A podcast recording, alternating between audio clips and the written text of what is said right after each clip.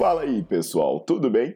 Bem-vindos ao Fitcast, Fitness com Cérebro. Eu sou Paulo Gentil, doutor em Ciências da Saúde, autor de best-sellers sobre emagrecimento, hipertrofia. Eu sou professor e pesquisador. Este canal foi feito especialmente para quem gosta de cuidar do corpo, mas não descuida da inteligência. Aqui a verdade é dita com evidências científicas, doa a quem doer. Não esqueçam de seguir o canal e divulgar. E também eu convido vocês para olhar os links na descrição do canal para ver as minhas aulas, meus livros e também me buscar nas redes sociais.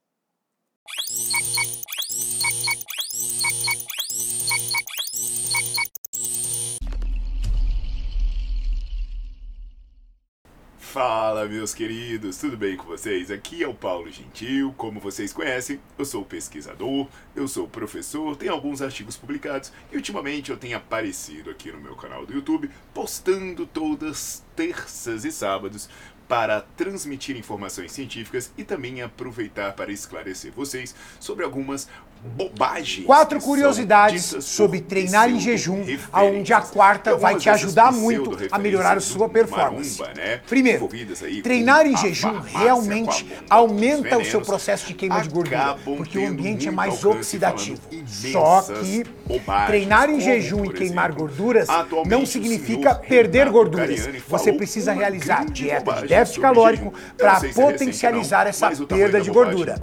Número 2. Lembre-se a sua refeição pré-treino é a refeição que você fez à noite, sua última refeição. Então coloque carboidratos na sua última refeição para ter mais energia e disposição no seu treino em jejum. Número 3. Primeiro, então, musculação. Queridos, vamos começar depois, um pouco atividade cardiovascular, para que você preserve o máximo de energia para realizar um bom treino. Você não perde performance só porque está em jejum. Então, Número 4. Você acabou de acordar. Ter uma cafeína ajuda muito um, dois, a melhorar a sua performance. Play. Fontes de cafeína que não quebram o jejum. Café sem adoçante. Guaraná sem ser refrigerante. Chá sem adoçante. Fontes de cafeína que você toma, não quebra o jejum e melhora a sua performance. Treinar em jejum pode te ajudar muito a realizar o seu treino e não furar a noite, porque você já matou esse dia de treino.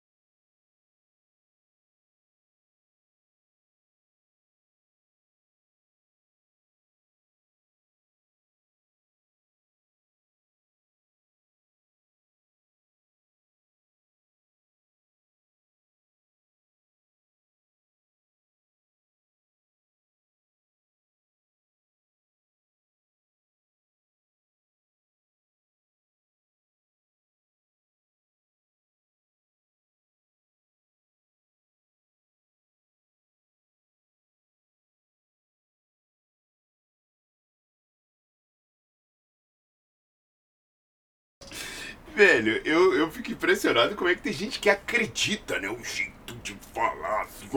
Tá, ah, deixa pra lá. Bobagem, bobagem, eu já detalho para vocês cada uma dessas bobagens e vou explicar por que elas são bobagens, né? Então vou pegar cada ponto, vou destrinchar e vou falar das referências bibliográficas que suportam isso. Por exemplo, eu vou falar de um estudo, o estudo estará na descrição do vídeo. E pessoal, aproveita que vocês vão entrar na descrição do vídeo, principalmente se você é profissional ou estudante da área da saúde. Olha, assina o Nerdflix, é um canal que tem mais de 200 aulas que você pode emitir certificado, você pode espelhar com a sua tela, você pode baixar para assistir offline. Ele é maravilhoso, o aplicativo do Netflix é muito top e custa apenas R$ 24,90 por mês. Então, é como eu sempre digo, conhecimento é o melhor investimento. E por favor, não se esqueçam de deixar o seu like no vídeo, de colocar para seguir o canal e de ativar as notificações. Assim você não perde nada do que eu posto por aqui. Então vamos nessa!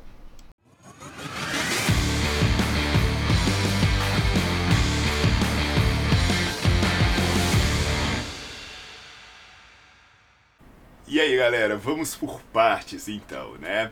Lembrando que eu já tenho vídeos aqui em que eu falo sobre aeróbio e jejum, mas me parece que agora ele está falando sobre musculação. Então, vamos analisar uh, esses pontos maravilhosos que esse cara vem trazer pra gente. Então vamos nessa, né? Vamos lá. Quatro curiosidades sobre treinar em jejum, aonde a quarta vai te ajudar muito a melhorar a sua performance. Primeiro, treinar em jejum realmente aumenta o seu processo de queima de gordura, porque o ambiente é mais oxidativo. Só que treinar em jejum e queimar gorduras não significa perder gorduras. Você precisa realizar dieta de déficit calórico para potencializar essa perda de gordura.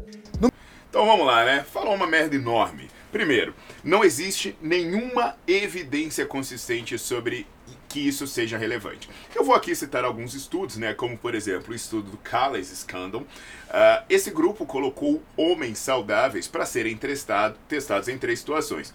Uma que tinha um lanche sólido, que eles comiam 43 gramas de carboidrato, 9 de gordura e 3 de proteína, e depois iam fazer o exercício. Então eles acordavam em jejum, comiam esse lanche sólido e depois iam fazer exercício. A outro lanche era líquido, com 665 gramas de frutose em 250 ml de água. E a terceira situação era uh, uma água com aspartame, para não quebrar o jejum, como ele mesmo fala depois dessa grande bobagem.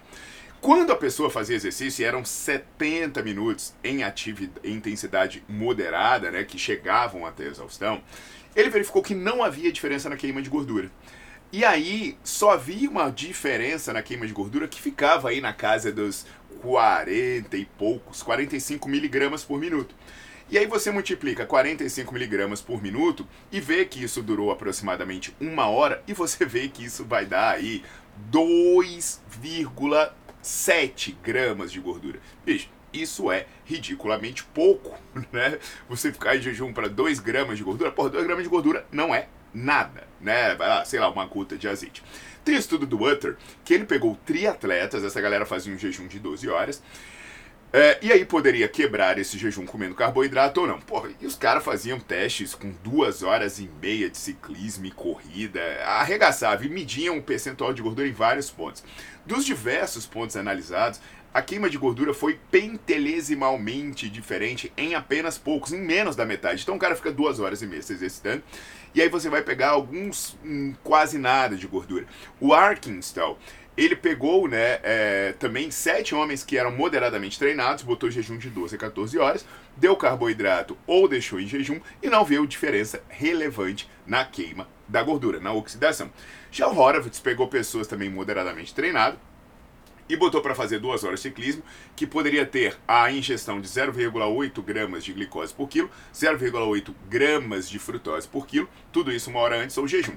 O que, que ele verificou? Que só aparecia alguma diferença muito pequena quando era na casa dos 80 minutos depois do exercício intensidade leve. Leve era quanta? 25% do VO2 máximo, ou seja, nem é exercício. Se fosse na intensidade 70%, não tinha diferença. E aí, gente, o que, que ele fala? Poxa, pode até quebrar alguma gordura, né? Mas essa gordura não é queimada, então ela volta a ser gordura. E para piorar, a dica que esse cara te passa, ela pode lascar o seu metabolismo. Porque um amigo meu lá na Itália, da Universidade de Pádua, chamado Antônio Paoli, ele pegou homens treinados e botou eles para se exercitarem antes ou depois do café da manhã. E ele continuou avaliando o metabolismo desses caras por várias horas, por 24 horas depois do exercício. E ele verificou que quando você se exercita em jejum, você fica com o metabolismo 8% mais baixo por até 24 horas. Então seu corpo é submetido ao estresse de jejum, então ele ativa um modo econômico, ele faz com que você gaste menos energia quando você esteja parado. E aí, pior ainda, você desce a sua queima de gordura. Então você se exercita em jejum para queimar gordura, mas você atrapalha a sua queima de gordura por 24 horas.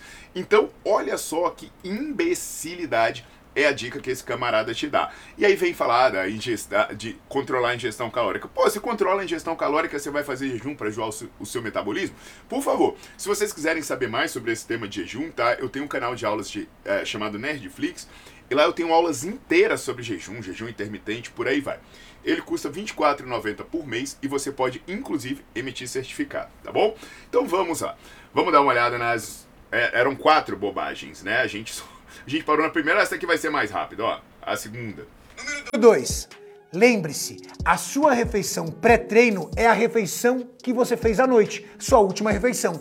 Então coloque carboidratos na sua última refeição para ter mais energia e disposição no seu treino em jejum.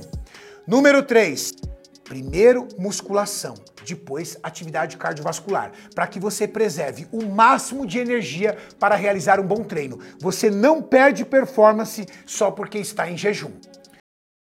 Aí, olha outra bosta que esse camarada fala, né? Ó, por, por, incrível que pareça, tem coisa que não é tão ruim. Por exemplo, essa história que a refeição noturna é importante, de fato ela é importante, né?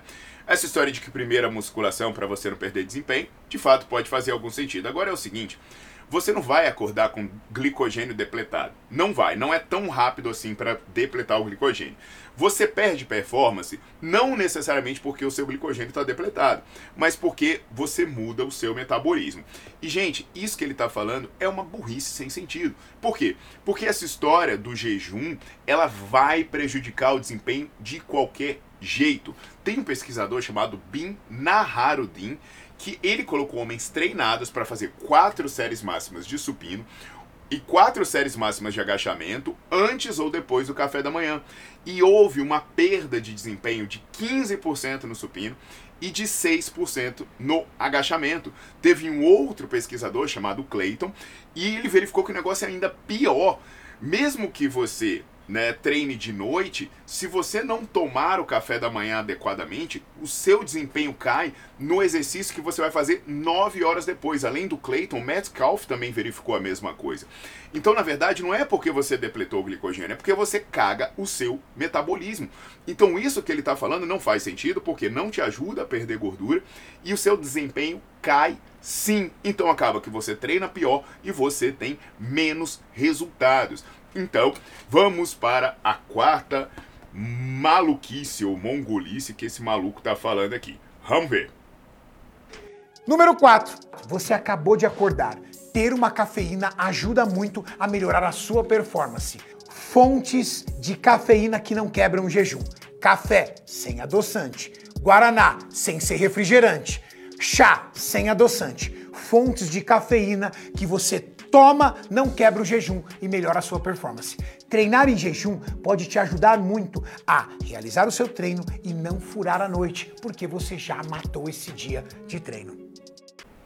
Porra, o maluco é muito maluco. Né? Vamos lá, cafeína aumenta a performance? Sim, tem alguns estudos mostrando que a cafeína aumenta a performance, apesar de que os efeitos né, no desempenho do treinamento resistido estarem serem um pouco controversos. Mas a dose de cafeína necessária para aumentar o desempenho, ela vai de 3 a 6 miligramas por quilo. Normalmente, os estudos com musculação usam 6 miligramas por quilo. Isso quer dizer que um maluco com 100 quilos, né, que ele fala só para os caras tão grandão, então tem que pesar mais 100 quilos, maluco com 100 quilos teria que tomar 600 miligramas de cafeína uma hora antes do treino. Então você vai ter que acordar uma hora mais cedo, tomar 10 xícaras de café, tomar meio litro, um litro de café, dependendo do treino. Então pega essa, né? Você vai acordar uma hora antes de treinar, tomar de meio litro a um litro de café e vai treinar. E aí o seu desempenho melhora? Melhora. Melhora o quê? 1%, 2%, uma caceta, você perdeu 15% do desempenho porque você inventou de treinar em jejum.